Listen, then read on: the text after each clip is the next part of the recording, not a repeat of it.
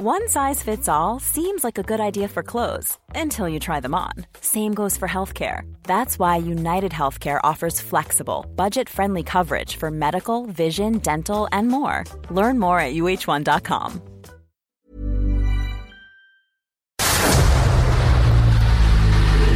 El dedo en la llaga. Había una vez un mundo en el que nadie creía. País de historias inexplicables. Una nación con personajes asombrosos. Santo Tomás tenía razón. Hay que ver para creer. El México increíble, las verdades que duelen, la voz de los que callan, el dedo en la llaga. Infórmate, diviértete, enójate y vuelve a empezar. El Heraldo Radio presenta El Dedo en la Llaga con Adriana Delgado. Dios admirable en los cielos y el amor de su Espíritu Santo. Por su gracia yo soy hombre nuevo y de gozo se llena mi canto. De su imagen soy un reflejo que me lleva por siempre en victoria y me ha hecho cabecino cola. En mi Cristo yo todo lo puedo. Que Jesús me dijo que me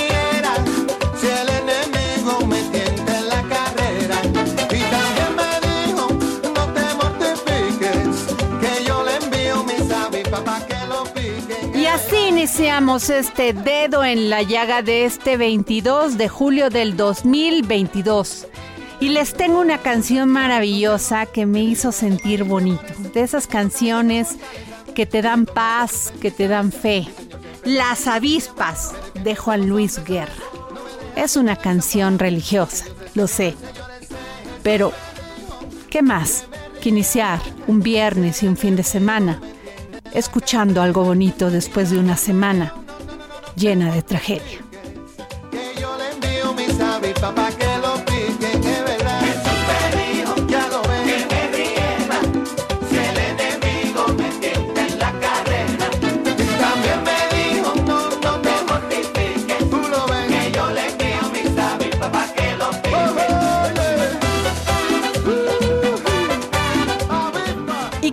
Decirles que me dio muchísimo gusto hacer esta entrevista a Beatriz Jiménez, creadora y emprendedora de Ingeniería Rosa en EFE, Centro Automotriz. Escúchenla y sobre todo, escúchenla a aquellas mujeres que en su vida quieren desarrollarse en el ámbito automotriz. El Dedo en la Llaga. A ver, muchísimo gusto platicarles esto porque fíjense que en 2020 se creó el proyecto Rompiendo Estereotipos, donde el objetivo principal es dar la oportunidad a todas las mujeres, así como oyeron, a todas las mujeres que quieran ejercer como técnicas automotrices y crear así un equipo de expertas y especialistas en diferentes áreas, generando así el primer taller en el sur de la ciudad operado por mujeres. Y me da muchísimo gusto que Beatriz Jiménez, quien es licenciada en Administración de Empresas por la Universidad Autónoma de México, emprendedora en el ramo automotriz, con una experiencia de 18 años, me haya tomado la llamada. Beatriz, ¿cómo está? Hola Adriana, muy buenas tardes. Muy bien, al contrario, el gusto es mío y es para mí muy importante poder compartir con ustedes,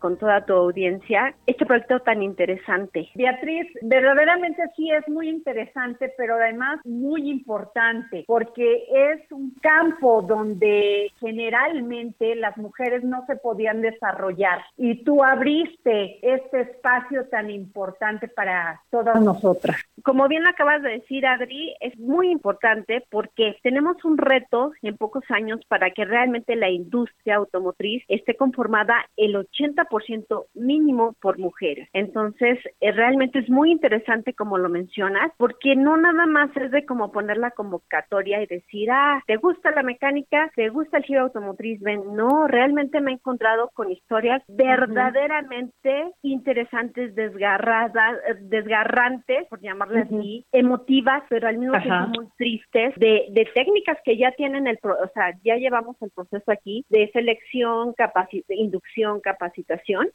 y desisten. Y desisten algunas, sí, porque se dan cuenta que como que no es la pasión, pero estamos hablando del, del 1%, del 2%, la mayoría desiste porque papá, familia, esposo no las dejan. Todavía está muy señalado el tema que como tu mujer puede ser mecánica. Eso es parte del interesante de, este proyecto a lo que me he enfrentado. Además, déjate cuento rapidísimamente, 17 años en esto o más, ya perdí la cuenta. Yo cuando empecé, empecé con ese tipo de, dilemas, no personales, pero sí de sociedad. Yo iba a comprar las refacciones cuando empecé con el, taller mecánico y, me veían y, y, decían, tú no sabes, ¿no? te doy lo que quiero. ¿no? Ajá. Y, y, el señalar que porque eres mujer, o bien ya cuando estaba adentro, un poco avanzada en el giro, cuando contrataba a los mecánicos, se iban porque decían, no, yo no quiero una jefa de mujer, porque aparte no sabe, ¿no? Claro. O los mismos colegas, hay colegas que en el giro nos conocemos y por cuestiones que yo no sabía en ese momento eh, operativas, pues me veían la cara, ¿no? Pero el tema no es que me la vieran a mí, Adri, el tema es que es una cadenita. Yo daba la misma información a mis clientes, entonces mis clientes decían, no, pues sí, es mujer, no sabe, ¿no? Y justo, y justo por eso sí, ha sido terrible, pero Fíjate que afortunadamente eso me ha hecho más fuerte, me ha cerrado más a agarrarme de la capacitación, a decir, no, hay mucha competencia como en todos los giros, me toca especializarme y aprender. Y fue cuando empiezo a el tema de meter las manos. Empecé con la parte administrativa del taller, del centro automotriz, porque en realidad somos un centro automotriz que es hojalatería, pintura mecánica. Cuando yo agarro justo el taller de mecánica, pues eh, ya cuando veo esos topecitos empiezo a meter las manos y realmente hacer eh, servicios. Pero esto es un mundo, Adri, hay que aprender muchísimo, muchísimo. Todos los días hay que capacitarnos. Actualmente me sigo capacitando, eh, tomo cursos para diagnósticos y bueno, eso me dio la fuerza para decir, es momento, porque el taller rosa de la Jusco es completamente rosa. Y desde hace 10 años yo quería meter a mujeres, pero eh, hay que ver fortalezas y debilidades. Y mi debilidad es que me faltaba conocimiento y experiencia en el ramo. Cuando ya veo que ya estoy más que metida, eh, como pez en el agua, digo, es momento. ¿Por qué? Porque ya van a tener a su jefe de taller, que soy yo, y que las voy a apoyar, ¿no? Y que se van a sentir en casa, que no está el poste, ¿no? Ajá, eh, totalmente. De, nosotras mismas, ¿no? Sí, sí, sí. Qué terrible, sí, sí, sí. Sí, que, te haces chiquita y dices, ay, vengo, porque me ha tocado eh, en el proceso de selección, de reclutamiento, que me dicen, no, es que llegué, pero nada más de llegar al taller, eh, pues me sentía como que rara, ¿no? Pero viene la aventura de la cual creo que es importante eh, un poquito más de tiempo a esto, donde cuando ah. empiezo a seleccionar a las chicas, chicas, ajá, pues viene el tema que no era tan fácil, o sea, ya no era el conocimiento, sino era buscarlas. Claro. Porque ya ahorita la mayoría está como que rendida, dicen, no, o sea, mecánica para mujeres no, no la puedo ejercer. ¿Por qué? Porque es para hombres, porque la gente y la sociedad no va a creer en nosotras. Sí, hay una estigmatización de que las mujeres no no conocemos de estos ámbitos que nada más se le daban al hombre. Te voy a decir una cosa, Beatriz Jiménez, creadora y emprendedora de Ingeniería Rosa en ESFE, Centro Automotriz.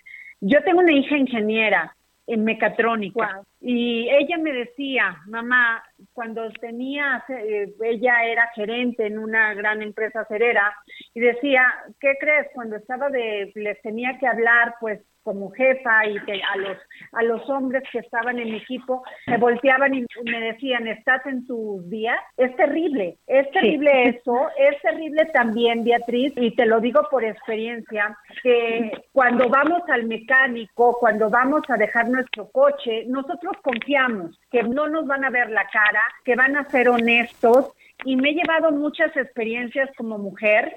El hecho que primero eh, te, miran como si no supieras qué les estás diciendo. Luego, dos, que puedes ser víctima de un fraude. A mí me pasó una, un señor que me tenía de clienta desde hace 20 años, me dijo que iba a cambiarme los amortiguadores de mi camioneta, uno, un señor que tiene apellido alemán, y cuando me di cuenta, porque llevé mi camioneta a servicio, me, dijeron que no le habían cambiado los amortiguadores a mi camioneta. Entonces, eh, uno como mujer, como saben, ellos piensan que no sabemos, eres víctima de fraude. Entonces, me congratulo que hayas iniciado este taller ocupando a mujeres para que las mujeres podamos ir con ustedes, nos entendemos y además confiemos, porque sin duda alguna, y me van a, a decir lo que quieran los hombres, pero las mujeres está demostrado que somos más honestas. Sí, fíjate Adri que justo de los clientes que ya llevan tal vez siguiéndome desde eh, la otra sucursal, eh, justo eso es lo que han encontrado. Eh, esa, eres, eres de confianza, ¿no? Me, eres mujer y no me vas a mentir, ¿no? Y las mujeres que ahora son nuestras clientas desde hace muchos años, vienen ellas a dejar el coche, preguntan, se pueden sentar, pueden pasar y se sienten con toda la seguridad, aunque hay técnicos, porque algo que también importantísimo eh, yo trato de conservar esa parte, ese dúo. Ajá. Técnicos y técnicas podemos trabajar juntos, ¿no? Con respeto. Entonces, entran y se sienten en casa, se sienten tranquilas. Ahora que están viendo a mis técnicas, eh, dicen, wow, o sea, wow, eh, estamos evolucionando, se sienten con que están evolucionando, rompiendo estereotipos. Y, y sí, acabas de tocar tantos puntos que yo me, me pasaría horas eh, eh, transmitiendo de todas las experiencias. Parte de lo que yo he luchado en todo este tiempo es justo eso, ¿no? Llegan los técnicos, al principio pues yo no sabía y me tenía que ajustar a lo que me dijera el técnico. No, no, no, no se necesita limpiar, no se necesita poner esta pieza, la podemos reparar así eh, y queda así. Cuando llegaba la, la garantía yo decía, oye, no, no, no, pero es que el cliente tuvo la culpa. yo no, o sea, porque mi primera carrera fue administración, entonces decía, no, no, no, no, esto es un proceso, claro que no fue culpa del cliente, tuvimos que tener un error en el, en el procedimiento, ¿no? Porque me pongo en el lugar del cliente y me pongo cuando yo no sabía ni qué era una llanta, ¿no? Por, decirte un tema. Entonces ya cuando yo les iba cachando a los vicios que trae, porque justo eh, voy encaminando también dentro de todo este proyecto, esto apenas empieza, pero hay muchísima tela que cortar y yo estoy, estoy generando que no seamos mecánicos, mecánicas, bueno, se dice ya mecánicos, ¿no? Pero que seamos técnicos. No, mecánicas, también dilo, aunque se escuche mal, también es, es así. Y quien lo entienda, que lo entienda. Es correcto. Que seamos técnicas automotrices especializadas y justo saber explicarle al cliente por qué sí, por qué no. No decir, ah, pues no sé, porque lo forzo de más. No, la pieza funciona así, el mecanismo funciona así y podamos brindar un buen servicio porque fue, fue, de todos estos años he tenido mucha rotación de personal. Obviamente hay gente de base ya conmigo, mi equipo que, que tiene más de 15 años conmigo, pero cuando yo quise aumentar eh, personal, era mucha rotación porque eran sucios, ya traen una forma de trabajar donde dicen, no, no, no, pues si quiere el cliente, si no, pues que lo haga él. No, no, no, espérate, estamos, el cliente que viene para pagar un peso a pagar mil pesos es el mismo para mí. Entonces, les ha costado mucho mi técnica. Fui mucho tiempo, fui conocida en la zona sur por no, no vayas a pedir trabajo con la licenciada porque no vas a durar ni un mes, ¿no? Al principio me sentía rara, te soy eh, honesta, Adri, pero después fue mi fortaleza porque sabían que aquí se requiere hacer las cosas bien, ¿no? Y con ese respaldo, ahora mis técnicas tienen mayor compromiso, pero he encontrado ahorita las que ya están certificadas, ya, ya están aquí en materia. El ingrediente principal su pasión. La pasión debe ser ingrediente principal porque aquí ya en el momento, como quien, como decimos aquí en, México, a la hora, a la hora de, estar allá abajo con, con los cierros, hay mucha frustración, Y si no hay pasión, van a decir, no, no es, no es esto para mí, no es esto para mí, y se van a ir. Entonces, claro, el proyecto está diseñado para obviamente ese tipo de frustraciones, pero tenemos poco tiempo, les digo, tengo poco tiempo porque es presupuesto, es tiempo, no podemos decir, ah, no pasa nada, no, claro que pasa porque ya iniciamos, yo no voy a parar hasta que realmente empecemos ya a rolar el, el, el género ya empieza a rolar. No importa que no sea en ese centro automotriz, que mis colegas me empiecen a decir, oye, eh, eh, ya ahora me dicen Inge, Inge, tendrás una técnica, va a ser de mis logros que voy a ir encaminando. Ya las técnicas van a poder ir a talleres, pero obviamente a los colegas también asesorarles y decir, sí, pero se le debe de dar el lugar al género como debe de ser, ¿no? Porque pues también en el reclutamiento encontré algunas que traen poca experiencia, donde literal les decían, ¿quieres que te enseñe? Pues requiere salir conmigo y a ver qué pasa. Pues sin duda, Beatriz, has hecho un gran trabajo. Te deseamos, Beatriz, todos los éxitos del mundo. Ojalá existan más mujeres como tú que se avientan a romper los estigmas que en los que nos han colocado las mujeres porque hay muchísimas ingenieras muy buenas en este país, muchísimas este, mujeres que se dedican a la mecánica automotriz y ojalá estén escuchándote en este momento para que decidan hacer este, de su vida y de esta carrera algo muy interesante para su desarrollo personal y que no permitan que la familia, el esposo o algo más les digan que no pueden. Ellas pueden y tan pueden que hay mujeres como tú.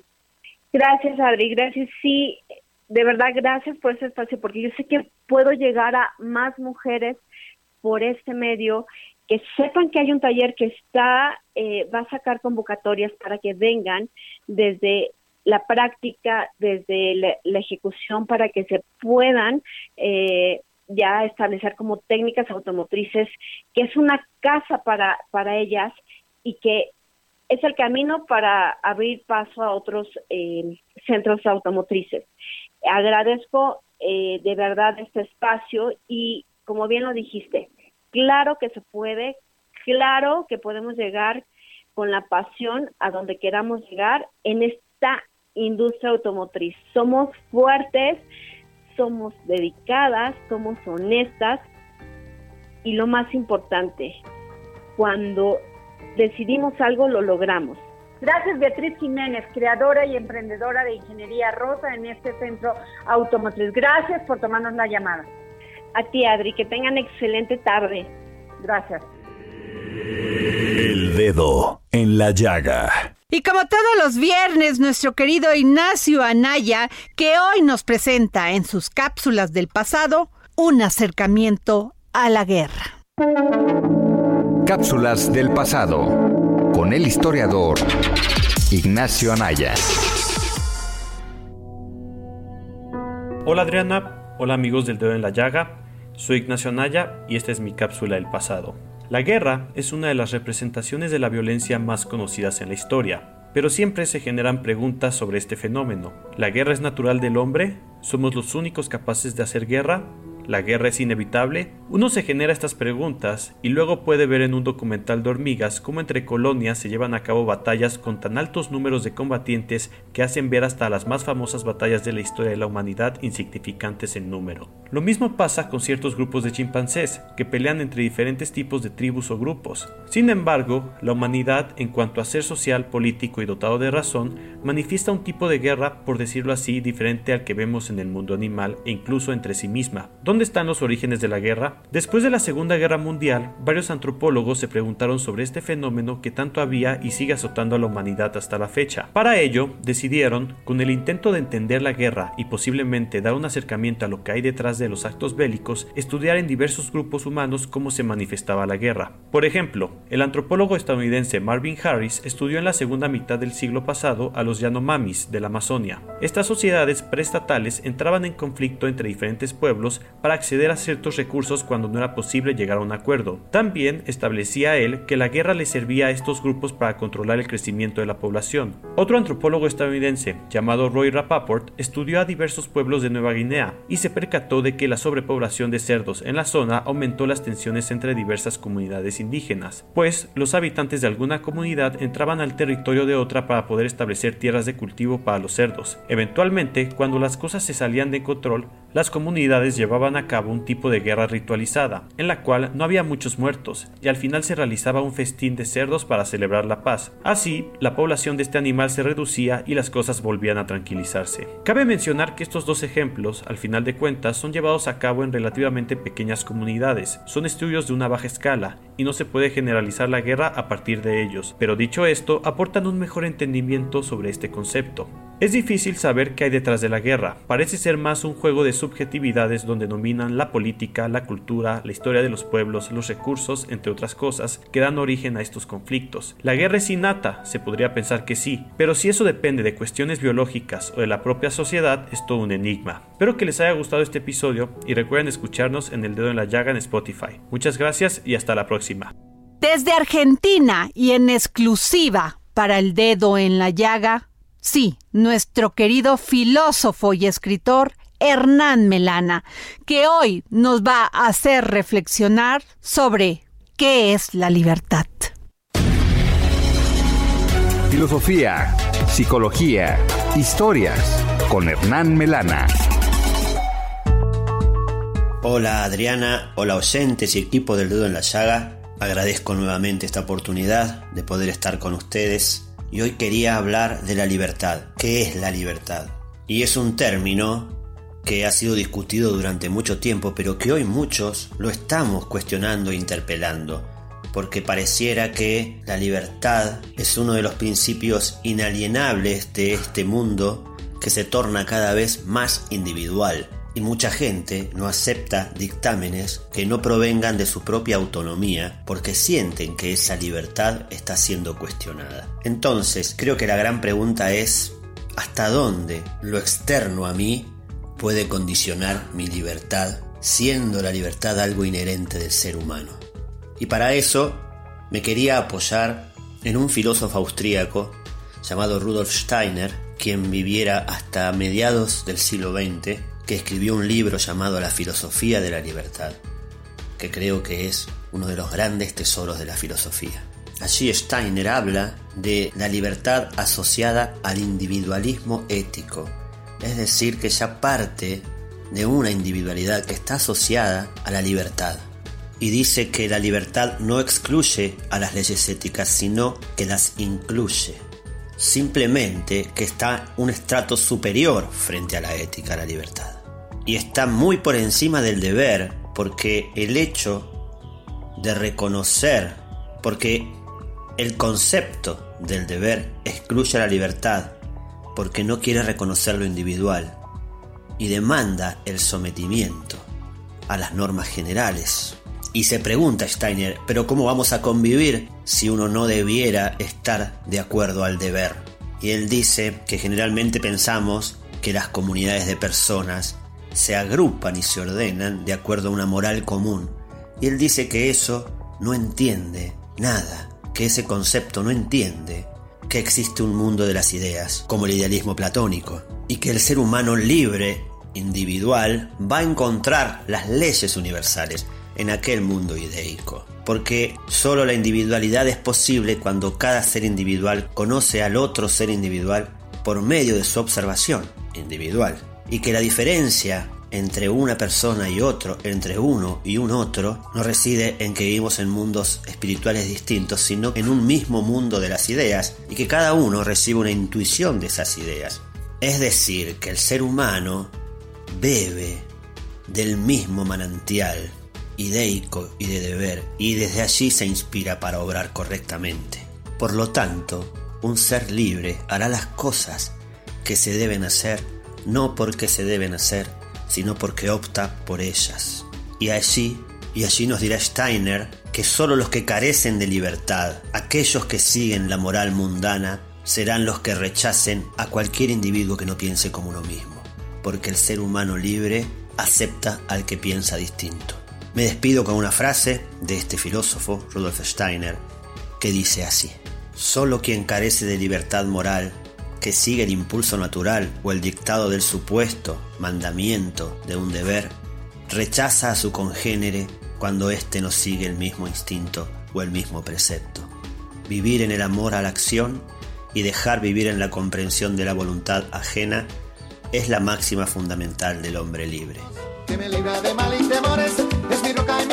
Nos vamos a una pausa y les recuerdo, síganme en mi Twitter, arroba Adri Delgado Ruiz y también a las redes del Heraldo Radio, arroba Heraldo Radio y en Twitter, Heraldo Radio guion bajo. Nos vamos a una pausa, regresamos. El dedo en la llaga. Heraldo Radio, la se comparte. Here's a cool fact a crocodile can't stick out its tongue. Another cool fact you can get short term health insurance for a month or just under a year in some states. United Healthcare short term insurance plans are designed for people who are between jobs, coming off their parents' plan, or turning a side hustle into a full time gig. Underwritten by Golden Rule Insurance Company, they offer flexible, budget friendly coverage with access to a nationwide network of doctors and hospitals. Get more cool facts about United Healthcare short term plans at uh1.com. Se ve y ahora también se escucha.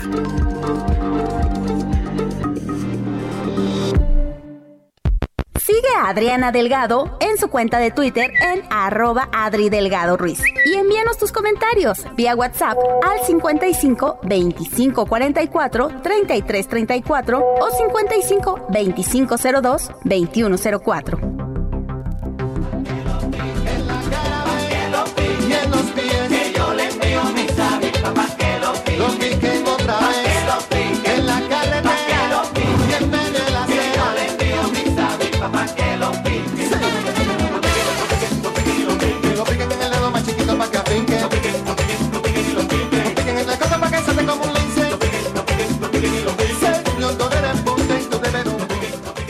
Regresamos de una pausa y como siempre les digo, gracias, gracias por escucharnos, por sintonizarnos y como siempre este viernes es un viernes cultural. Tuve la oportunidad de platicar con Danuch Montaño y este maravilloso libro que son cuentos y que se llama La Biblia encarnada. El dedo en la llaga.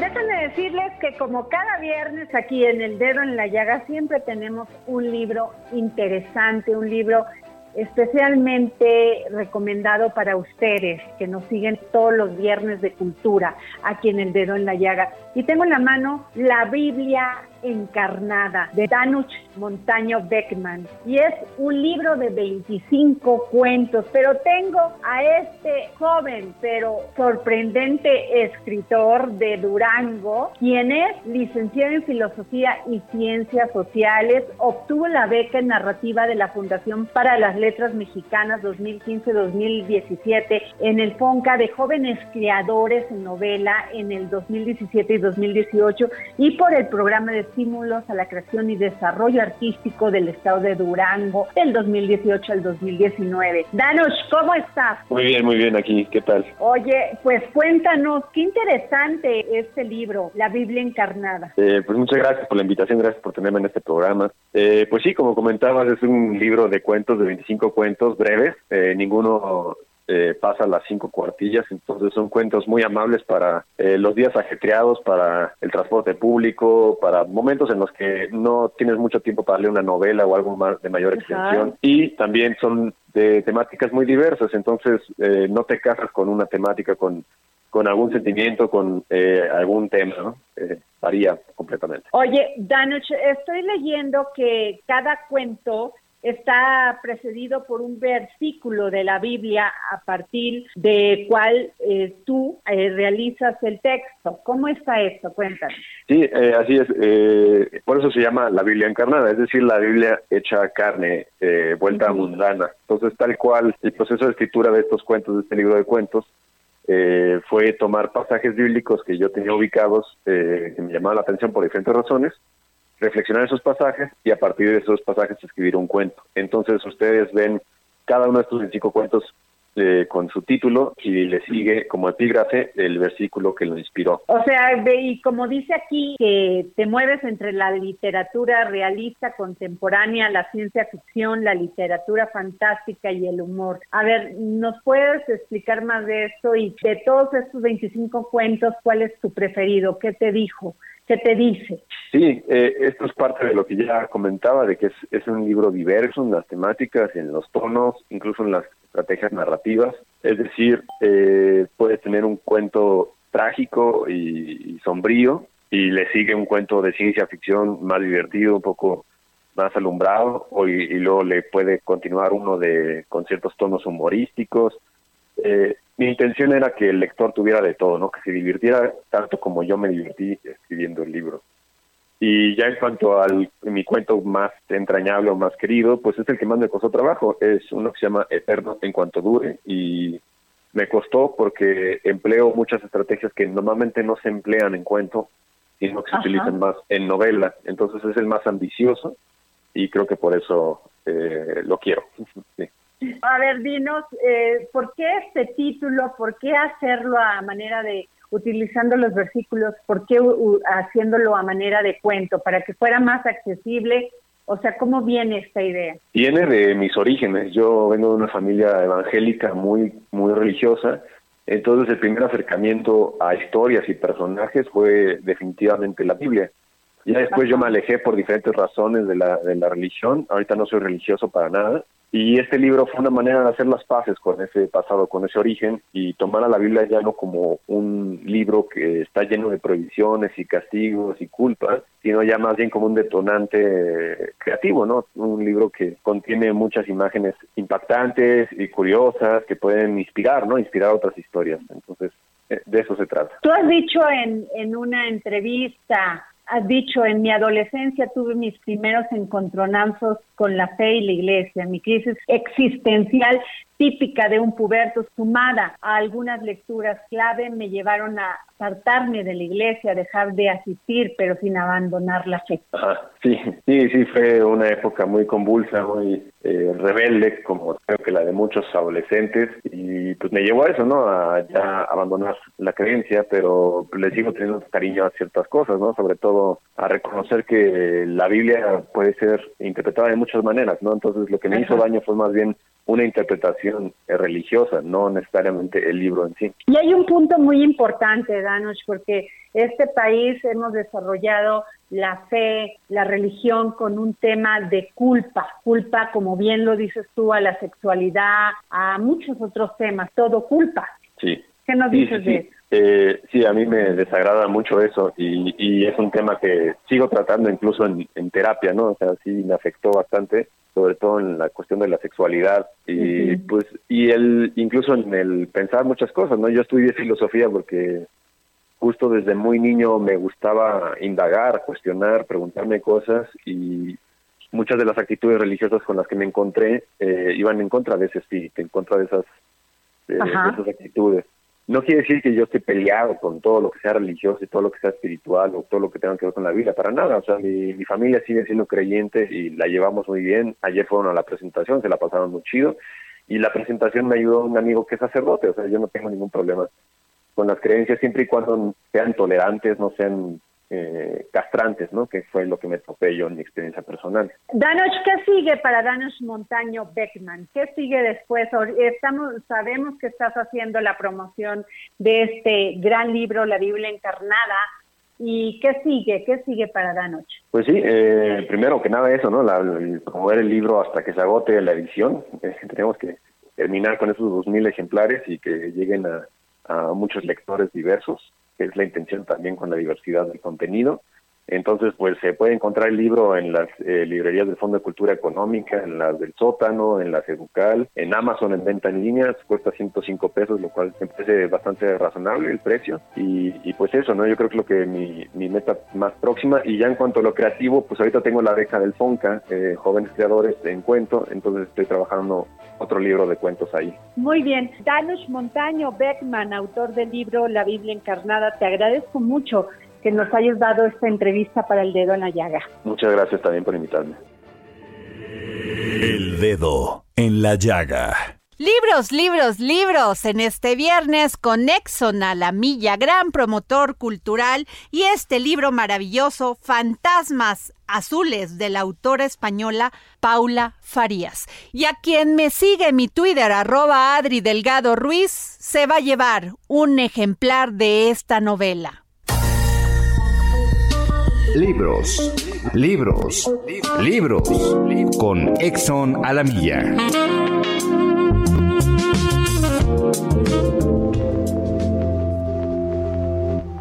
Gracias, querida Adriana. Audiencia del dedo en la llaga. Hoy les vengo a recomendar la novela Fantasmas Azules de la escritora española Paula Farías, publicada por Alianza de Novelas.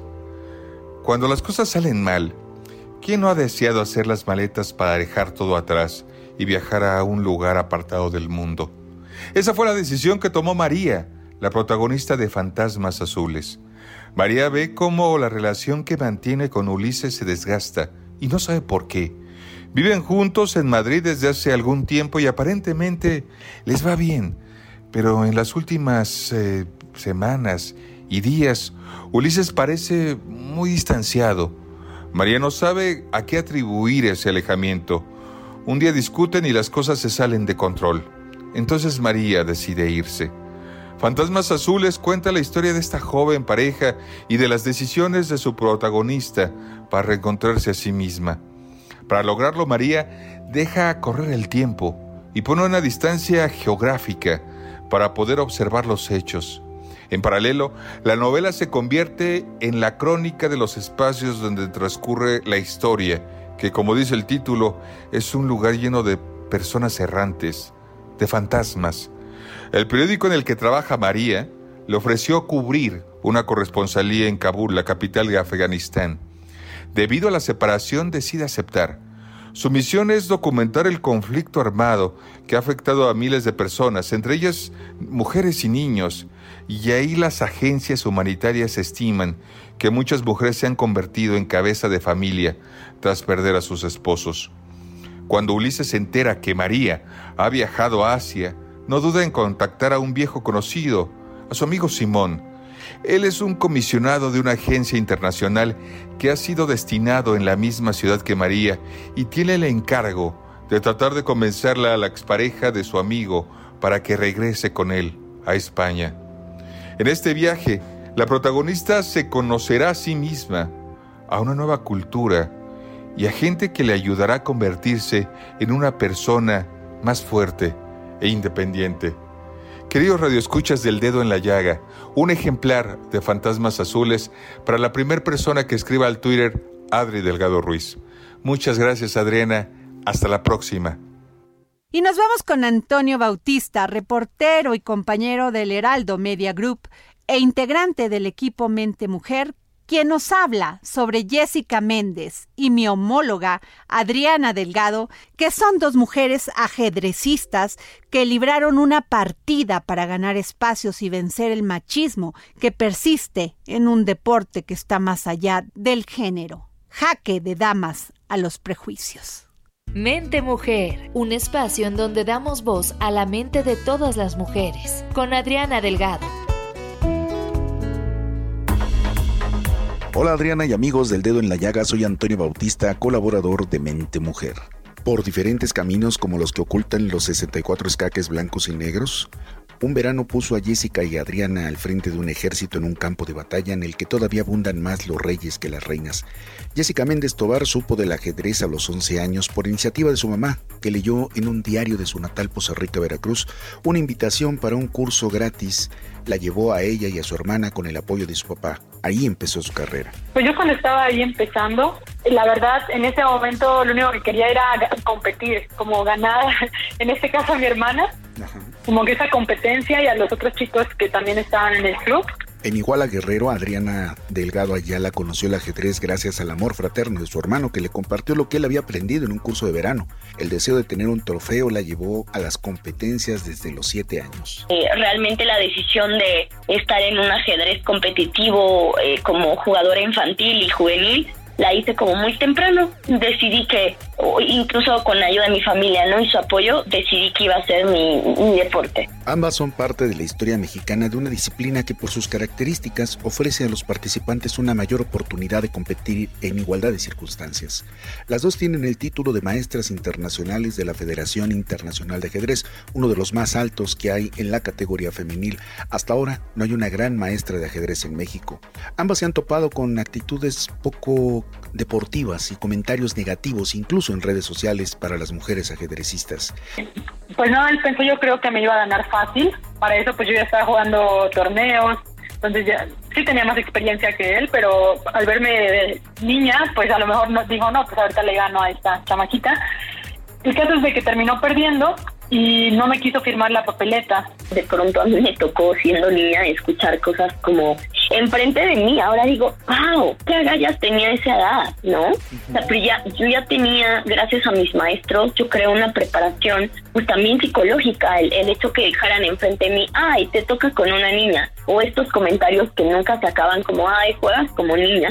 Jessica Méndez ganó, entre otros torneos, la Universidad Nacional 2017 y las Olimpiadas de Ajedrez en 2018. Adriana Delgado representó a Guerrero durante 12 años en la Olimpiada Infantil y Juvenil y le dio la UNAM oro y bronce en la Universidad Nacional 2014 y ahora encabeza la Academia AGC para impulsar a niñas en el ajedrez.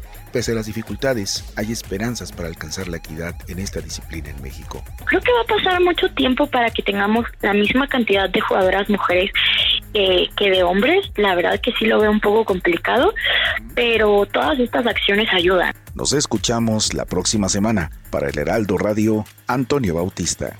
Mente Mujer, la voz que inspira. Y nos vamos con Gonzalo Lira, gran crítico de cine y televisión, quien nos trae una entrevista exclusiva con Ana de la Reguera por la segunda temporada de su serie Ana de Prime Video. Es tiempo del séptimo arte, películas, cortometrajes, series, documentales y excelente música con Gonzalo Lira.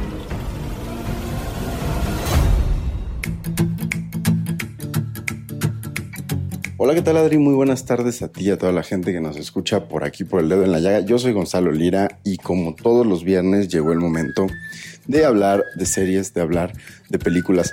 Y esta vez nos vamos a enfocar en una serie que está estrenando su segunda temporada. Se trata de Ana, la serie semi-biográfica de la actriz Ana de la Reguera, que como lo decía llega a su segunda temporada y esta vez ya habiéndonos planteado quién es esta versión ficticia de Ana de la Reguera, que está buscando borrar los errores del pasado, asimilar que es una mujer que ya no es esta jovencita que empezaba a dedicarse a la actuación, que empezaba a involucrarse en el medio del espectáculo, pues bueno, debe enfrentar nuevos problemas. Pero ¿cuáles son esos nuevos problemas y por qué decide Ana de la Reguera utilizar el sentido del humor, la comedia, para hablar de los mismos? Pues bueno, tuve la oportunidad de platicar con la actriz, guionista y productora de la serie, la propia Ana Larreguera, sobre esto y esto fue lo que me platicó. Yo creé Ana por haberme portado demasiado bien durante mis primeros años, o sea, todos mis 20, mis todos mis 20 y mis, la mitad de mis 30 me porté demasiado bien tratando de ser como esta niña perfecta, ¿no? Y de pronto fue de que, ¿qué estoy haciendo? O sea, y me, fue como una revelación para mí empezar a ver que ya, ya obviamente la vida empiezas a madurar, pero ves que no has vivido cosas y que quieres no perder ya tu tiempo, ¿sabes? Entonces, sí, son muchos de mis deseos que me hubiera gustado hacer. O sea, de hecho, yo los incito mucho, sobre todo a los jóvenes, a que hagan, a que la caguen, a que se atrevan a hacer esto en su juventud, ¿no? Este, porque es en el momento para hacerlo. Y lo que es bueno, y,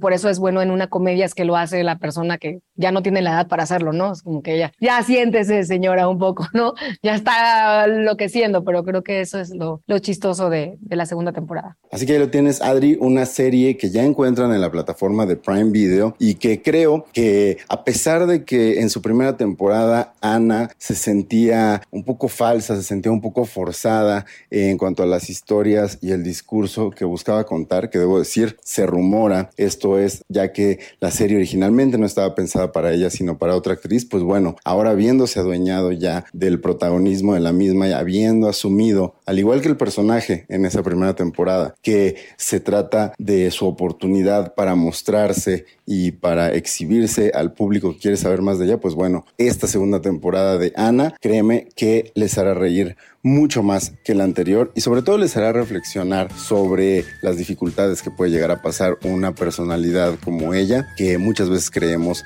que no tiene ningún tipo de problema o que no tiene ninguna manera de conectarse con nosotros como espectadores. Yo me despido, nos escuchamos por aquí la próxima semana.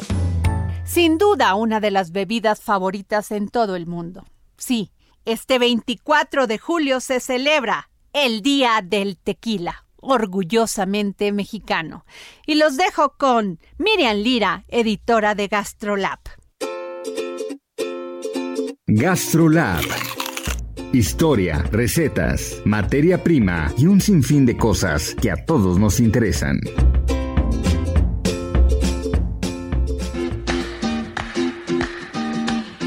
Hola, ¿qué tal Adri? Amigos del Dedo en la Llaga, ¿cómo están? Feliz viernes para todos ustedes, feliz inicio de fin de semana y hoy vamos a platicar del destilado por excelencia de México, ya que este lunes 24 de julio es el Día Internacional del Tequila.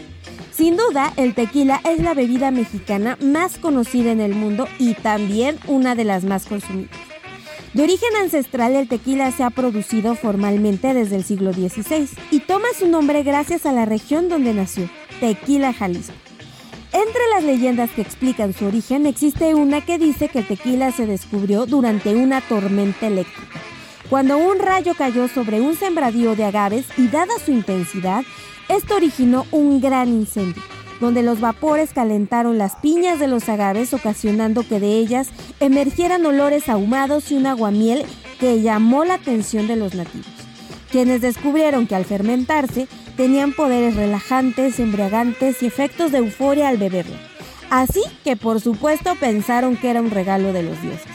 El tequila proviene del agave azul tequilana Weber, y aunque existe un sinfín de agaves, solo se puede hacer tequila con este tipo que se da en abundancia en Jalisco, aunque también se produce en Nayarit, Michoacán, Guanajuato y Tamaulipas. Para identificarlos fácilmente, recuerda que el tequila blanco es aquel que viene directo del alambique. Un tequila reposado es el resultado de pasar por barrica al menos dos meses, mientras que el añejo se obtiene cuando se deja ahí por al menos un año, y el extrañejo cuando lleva tres. Los tequilas jóvenes son aquellos que son resultado de mezclar tequila blanco y reposado. Si quieres algunas recetas deliciosas con tequila, no dejes de visitar gastrolabweb.com y seguirnos en nuestras redes sociales a Roberaldo Gastrolab en Instagram. Yo soy Miriam Lira y nos escuchamos el próximo viernes aquí en El Dedo de la Llaga. Y terminamos con Roberto San Germán y los deportes. Roberto San Germán y los deportes al estilo del dedo en la llaga con Adriana Delgado. Buenas tardes, Adriana. Ya estamos aquí con toda la información deportiva y buenas tardes también a todos nuestros radioescuchas. Y comencemos con las elecciones nacionales. ¿Qué problemas se traen? Maribel Domínguez, que era la encargada de la selección sub-20, pues ahora ha sido destituida de su cargo. John de Luisa no quiso dar las razones por la cual se va Maribel Domínguez y todo su cuerpo técnico de esta selección que está a nada de arrancar para calificar al premundial de la especialidad. Hay que recordar que hace poquito Mónica Vergara con una selección mayor se quedó fuera allá en Monterrey. No van a llegar ni siquiera al mundial.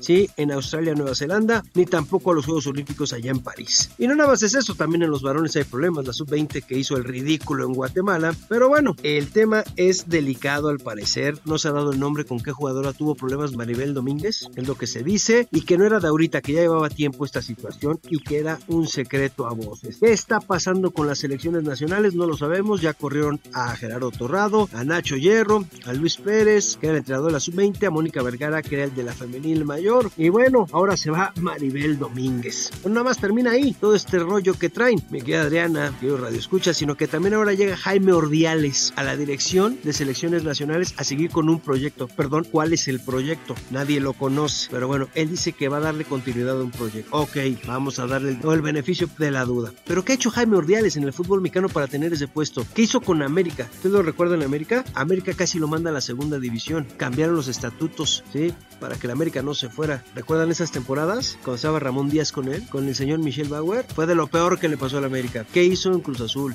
¿Qué hizo en Chivas? ¿Qué ha hecho en Querétaro? ¿Qué hizo en los equipos donde ha estado nada? Pero bueno, él va a ser el encargado de la selección mexicana.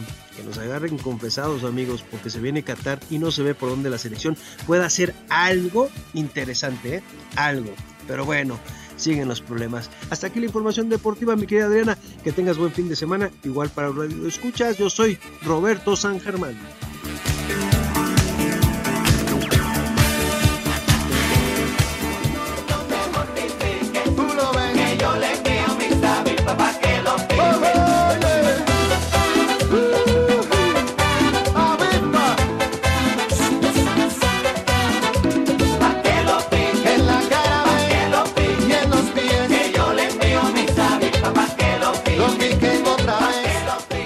Gracias por escucharnos durante toda esta semana y como siempre les digo, gracias por permitirnos entrar en su corazón. Tenga usted un gran fin de semana en compañía de sus seres queridos. Nos vemos el lunes para seguir poniendo el dedo en la llaga.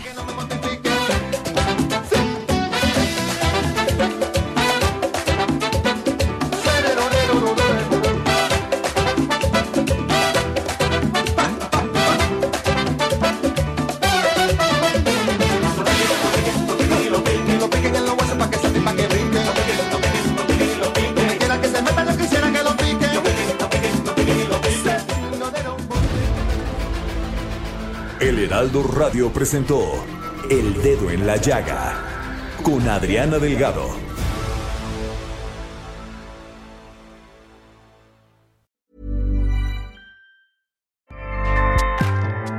ACAST powers the world's best podcasts. Here's a show that we recommend. Hi, I'm Megan Rinks. And I'm Melissa D. Montz. And like every other person with access to a microphone, we started a podcast. On Mondays, we release Don't Blame Me, which is an advice podcast where listeners call in and we share our thoughts on situations such as what to do if you're going to your boyfriend's family function and you haven't told him that you previously slept with both his twin brothers. Then on Thursdays, we release our podcast, But Am I Wrong, where we ethically gossip about pop culture, politics, our lives, and your lives. Listeners write in and we tell them if they're wrong or right in a situation. Are you the hero or the villain? On Tuesdays and Fridays, we throw in a little something extra as well. Little something, something. We strive to create a community grounded in activism, mental health, and inclusivity. Think of us as like your blunt, honest friends who give you advice that you need to hear, not what you want to hear. But we're also always rooting for your success. What we lack in credentials, we make up for in opinions. We do that in every episode too. we're professional, unprofessional. So if you're looking for a new slate of podcasts to add to your routine, we're here for you. ACAST, ACAST, ACAST recommends. ACAST helps creators launch, grow, and monetize their podcasts everywhere. ACAST.com.